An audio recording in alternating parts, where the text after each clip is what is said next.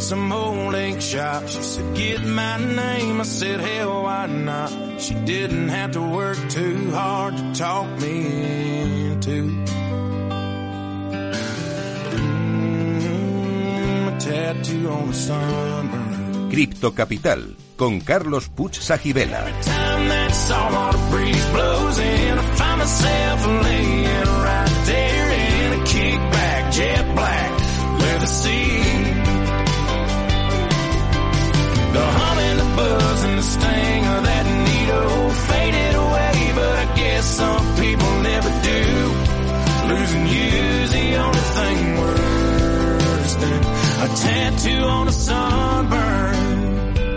Bueno, pues continuamos con el programa aquí en Cripto Capital y estábamos hablando con José Luis del Palacio, manager de Decrypto. Y justo antes de la pausa nos estaba eh, explicando la complicada situación que hay en Argentina y por eso es tan necesario productos como el que tienen Decrypto de cobertura de cambiaria, ¿no? Eh, con el peso argentino, con monedas estables, lo importante que son que existan estas cripto, estos criptoactivos para poder hacer estas operaciones y que las empresas pues no sufran las consecuencias de esa inflación eh, o de esa, o esa diferencia de tipos de cambio tan salvaje. Eh, José Luis, nos estabas explicando un poco el entorno eh, que hay en Argentina. Yo no sé si es común también algún otro país eh, en los que estéis operando. No sé si en Perú o en Brasil, eh, que has mencionado antes, esto sucede también, o es específica solución para Argentina. A ver, Argentina es un combo bastante explosivo porque no es solo inflacionario o, a ver, inf- toda inflación lo que hace es una devaluación al fin y al cabo, porque si no te pones caro en dólares. Pero a la vez Argentina también tiene un montón de restricciones para operar. Vos no podés comprar libremente moneda extranjera. O sea, si, si yo tengo pesos y quiero cambiarlo por dólares, no lo puedo hacer en un banco o en una casa de cambio como hacen ahí en España. Sí. Tengo que ir a un- a un- al mercado financiero o, o comprar USDT. Y Claro. para que tengas una idea de la magnitud de estas restricciones, USDT eh, cotiza 24 horas los 365 días del año, porque son criptomonedas que no se apagan nunca, de que de cripto opera todos los días, todas Sí. las horas. Días donde renuncia un ministro de Economía, días donde hay elecciones. Los grandes medios de comunicación toman el tipo de cambio USDT pesos como un tipo de cambio libre, como un tipo de cambio de lo que va a pasar al día siguiente.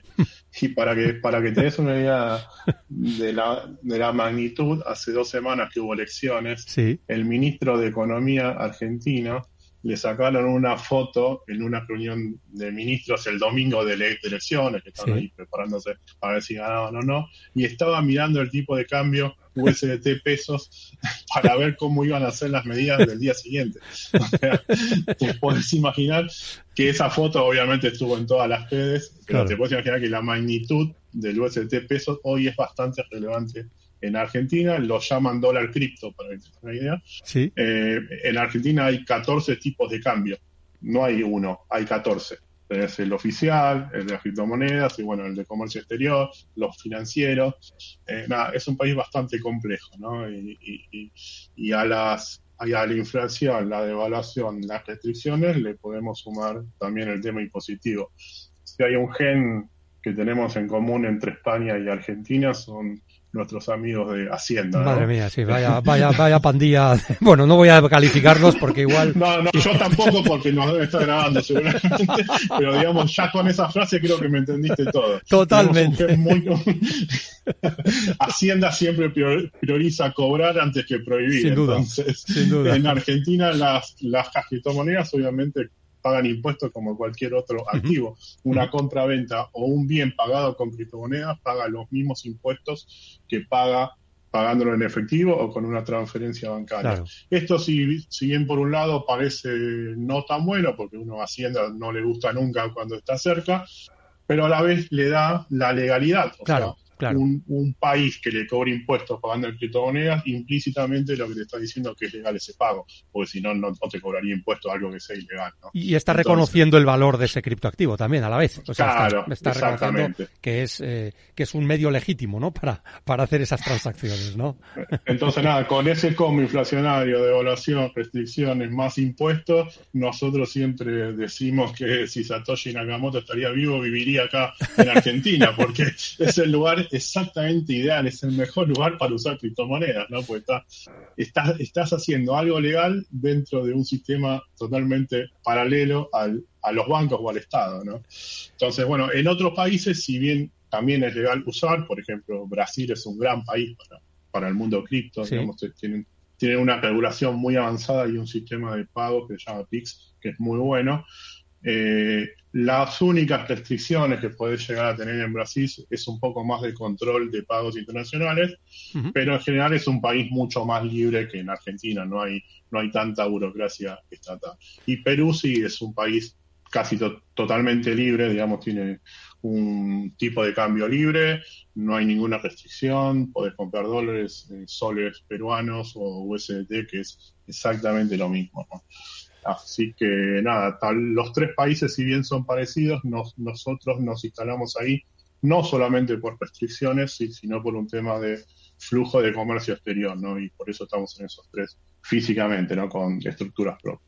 Ah, Es muy, es muy interesante lo que nos estás contando, porque es verdad que desde España a veces, eh, aunque conocemos cosas de Argentina, estos detalles del día a día de la vida de las empresas, de las personas, pues a veces no nos los imaginamos. Yo sí tengo algo de contacto porque, primero, hablo con emprendedores como, como vosotros, ¿no? Como tú, eh, aquí en el programa, y también porque tengo clientes en Argentina, por ejemplo, a los que vendo infoproductos o cursos online, y tienen unas dificultades tremendas para pagar con tarjeta de crédito, para pagar. O sea, al final he tenido que aceptar eh, pagos en criptoactivos, que es la única manera más o menos eh, fácil, ¿no? Que tiene, que tiene alguien en Argentina para poder hacer esos pagos internacionales. O sea que lo vivo, lo vivo todos los días. Me has dejado impresionado con lo de los 14 tipos de cambio diferentes.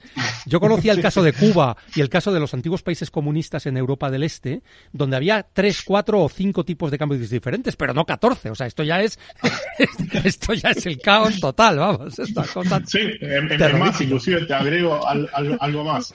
Una empresa cualquiera, no importa, supongamos que vos fabricás en Argentina, no sé, sillas, por decir algo. Sí. Cuando vos exportás esa silla a España, España te va a pagar con una transferencia bancaria y a vos te lo van a liquidar acá al- a pesos argentinos al tipo de cambio del gobierno, al tipo de cambio que llamamos oficial. Bien, que, que vale 365 pesos por dólar. bien. Ahora, si vos tenés un proveedor en el exterior que le tenés que pagar algún insumo para fabricar esa misma silla que estás exportando, Sí. ese giro al exterior, supongamos que te lo autorice el gobierno, que es toda una tarea, pero bueno, supongamos que te lo autorice, Sí. vas a tener un tipo de cambio de aproximadamente 500 pesos por dólar. Qué barbaridad. Bastante más que el otro. Entonces, de una misma empresa, de un mismo producto fabricado en Argentina, si exportás es un tipo de cambio y si importás es otro. Es que eso hace inviable casi cualquier planificación financiera Y- o incluso obtener beneficios, ¿no? Es, es una cosa absurda. Imagínate un, un emprendedor español que quiere Sí, sí, instalarse en Argentina y poner un negocio, una fábrica fuera de las criptomonedas, una fábrica, fábrica algo. sí. No, se vuelve loco, se va, se va de nuevo. No, claro, no, eso es lo malo. Es que se expulsan, ¿eh? Entonces, nada, las, las criptomonedas eh, se volvieron un mercado extremadamente po- popular porque se puede cobrar y pagar, digamos, sin ningún problema. Oye, José Luis, y en ese entorno, ya, por supuesto, cuéntanos lo que, lo que quieras y lo que puedas decirnos, ¿no? En el entorno político, es decir, lo que está sucediendo con la primera vuelta de las elecciones, con la pugna que hay entre el candidato continuista, peronista y Milei, ¿no? Ahora hay una segunda vuelta. Realmente, ¿cómo se ve desde vuestra empresa y de los empresarios eh, esta situación política en Argentina? ¿Hay esperanzas de cambio? ¿Realmente sería bueno que ganara eh, Milei? Eh, ¿Cómo lo ves? ¿Qué, ¿Qué visión tienes tú de esta situación? Sí, es muy buena la pregunta. Ahora, el, el 19, bueno, de este mes, 19 de noviembre, tenemos eh, elecciones aquí en Argentina, Sí, de los cuales quedan dos candidatos, ¿no? Sí. Eh, para tus oyentes, por ahí, para que no. Porque por ahí se, se piensan que un candidato que es de un partido político va a ser una cosa y un candidato de otro partido va a ser ot- otra cosa, digamos. Argentina en los últimos años no funciona tan lineal y por eso estamos donde estamos, ¿no? Claramente. Te voy a hacer breve y tratar de no poner opiniones personales, digamos, para, para, para, no poner ningún tinte ideológico, como le llamamos acá. De un lado tenemos a un candidato nuevo de un partido totalmente nuevo, se llama Javier Milei. Sí.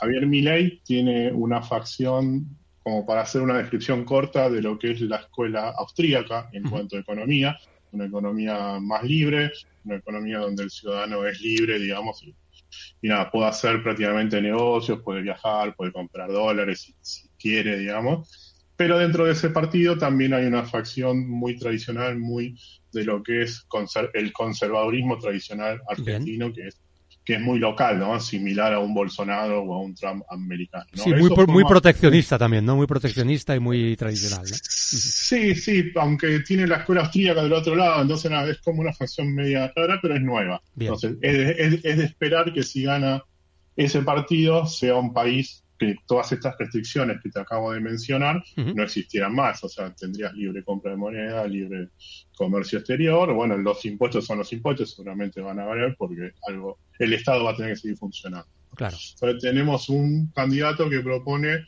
un país totalmente diferente al que tenemos hoy, ¿no? Que sería un cambio importante. Del otro lado, tenemos a un candidato que si bien es del gobierno peronista, como lo conocen en, el, en el, resto del mundo, la particularidad que tiene el peronismo es que dentro del peronismo hay tres facciones bien marcadas. Y voy a tratar de ser breve con esta, ¿no? Una facción, que es la que nos viene gobernando en los últimos años, es similar al partido Podemos ahí en España, ¿no? Es una facción totalmente de izquierda, que acá la llamamos kirchnerismo, digamos, para que te medio, porque viene de Néstor y Cristina Kirchner. Perfecto.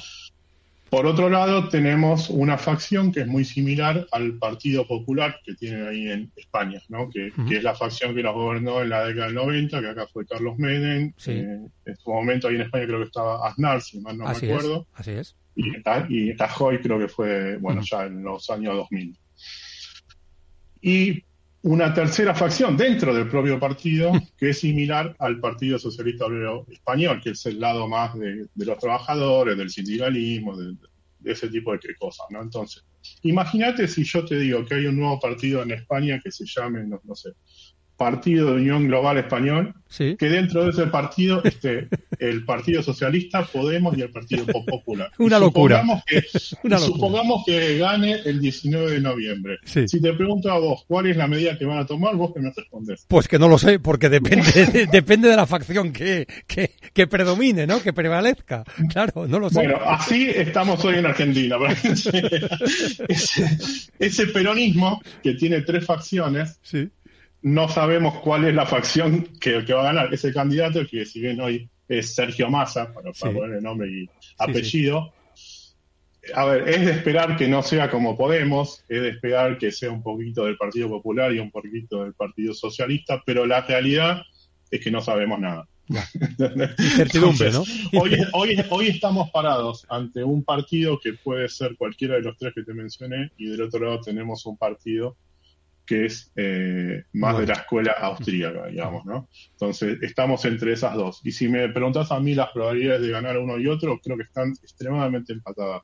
Yo no sé quién de los dos va, a ganar. Inclusive, como te digo, si gana tampoco me queda claro cómo van a ser los cambios. Lo que sí me queda claro es que Argentina, como está hoy, con todas las restricciones y problemas que tenemos hoy, no puede durar en el corto plazo así, por lo cual un cambio va a haber debería haber. Y esperemos que sea obviamente para bien, que sea con menos restricciones. Eh, por otro lado, esto también afecta el mundo de las, de las criptomonedas, ¿no? Claro. Porque es inevitable, eh, es inevitable que avancen. Si bien Javier Milei se pronunció a favor de las criptomonedas, eh, desde el punto de vista que le gusta más eh, como están ahora, o sea, que sean privadas, que sean descentralizadas, que el Estado no se meta absolutamente para nada. Las criptomonedas estatales obviamente no les gusta, ya se manifestó que no va a ser ni va a avanzar para ese camino.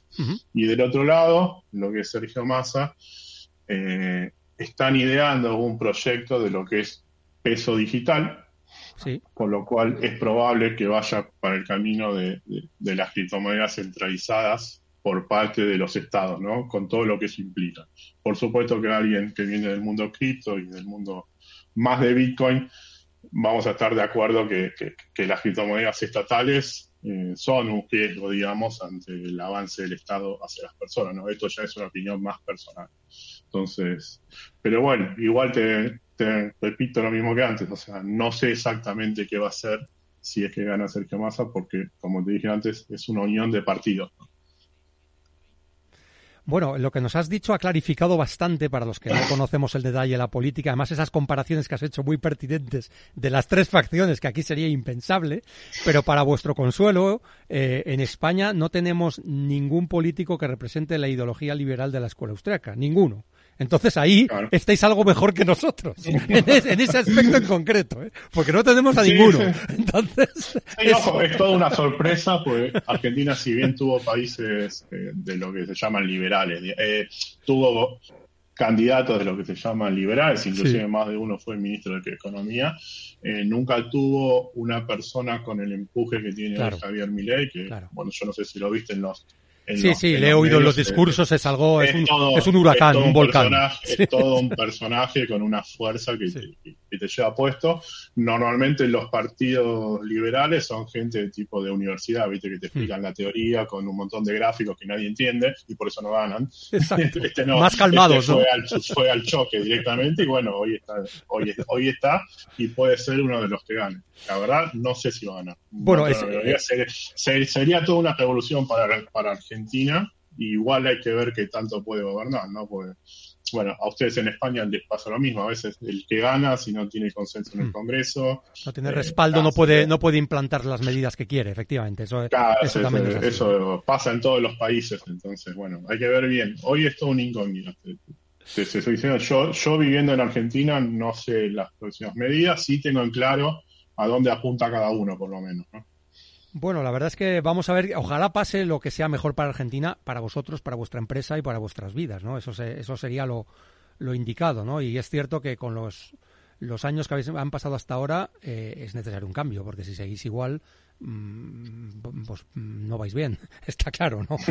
Hace, No, hace no, falta a ver, cambiar. ya es, a ver, es inmanejable. Es Por eso. más, inclusive el gobierno actual lo que, lo que está haciendo es tratar de tirar para adelante cualquier cobro pago para ver cómo lo resuelve y tratar de ganar las elecciones. Pero bueno, de- después vienen las facturas, como siempre. Desde luego.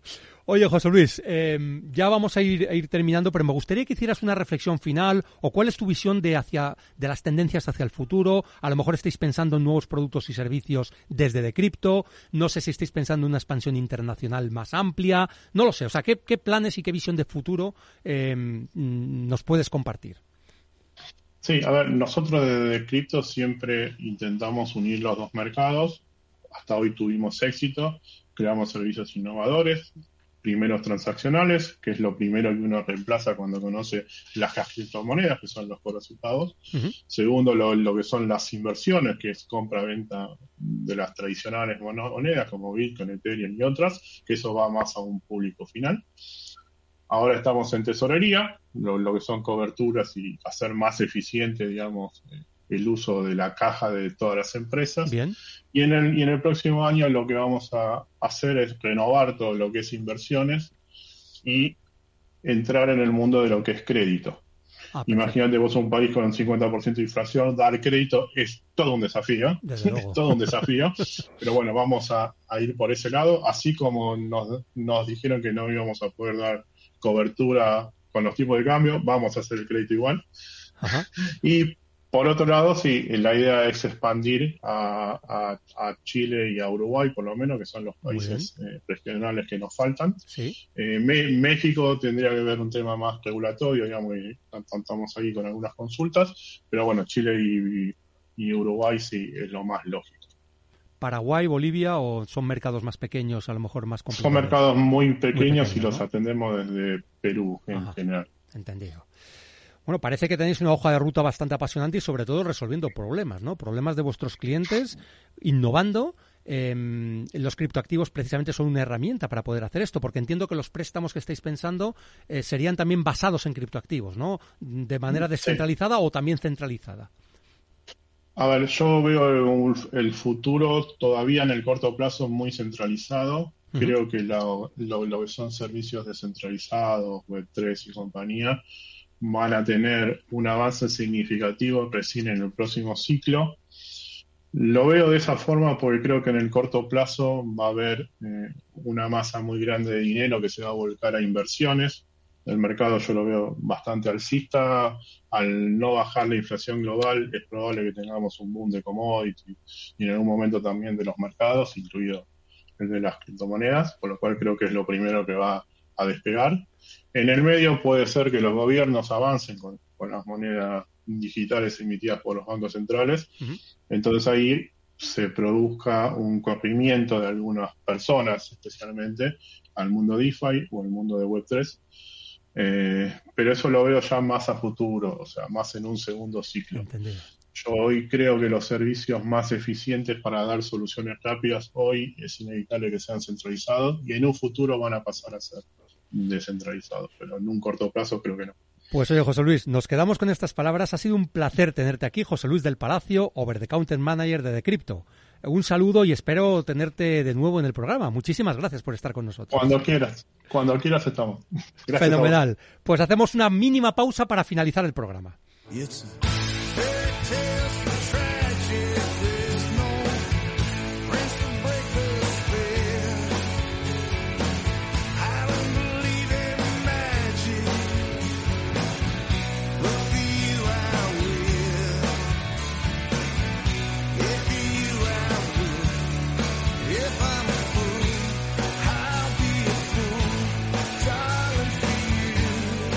Bueno, pues vamos a finalizar el programa resolviendo el criptoenigma.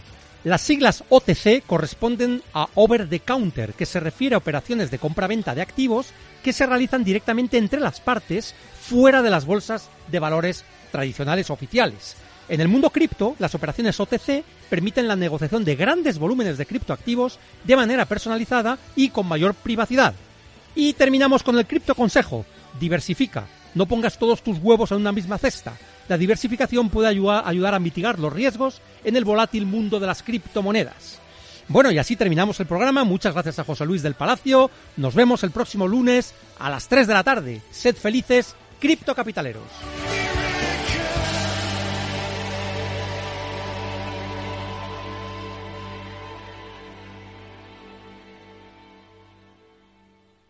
Capital Radio la genuina radio económica. En Capital Radio te mantenemos económicamente informado desde que amanece. Son las 7 de la mañana, hora central europea, las 6 de la mañana en Canarias. Aquí comienza Capital, la bolsa y la vida. Haciendo algún break en el camino. Enseguida, hora trading la hora más golfa de los mercados. Para continuar informándote después de comer. Son las 4 de la tarde, las 3 en Canarias. Esto es Mercado Abierto, en Capital Radio. Y que cierres el día conociendo todos los detalles. Señoras y señores, buenas noches, bienvenidos. Escuchan la sintonía de Capital Radio. Les invito a que nos acompañen aquí en el balance. Capital Radio. Información económica de calidad.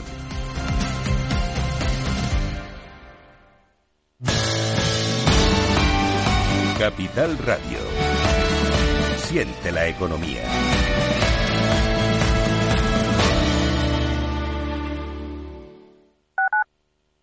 Madrid, 103.2 FM, Capital Radio.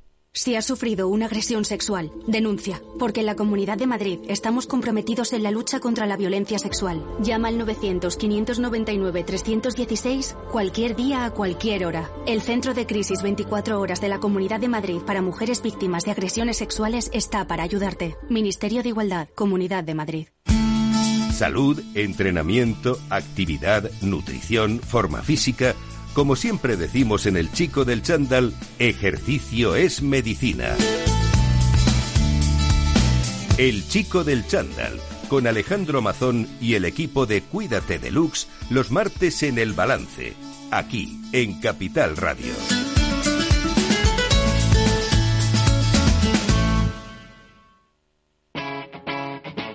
Capital Radio.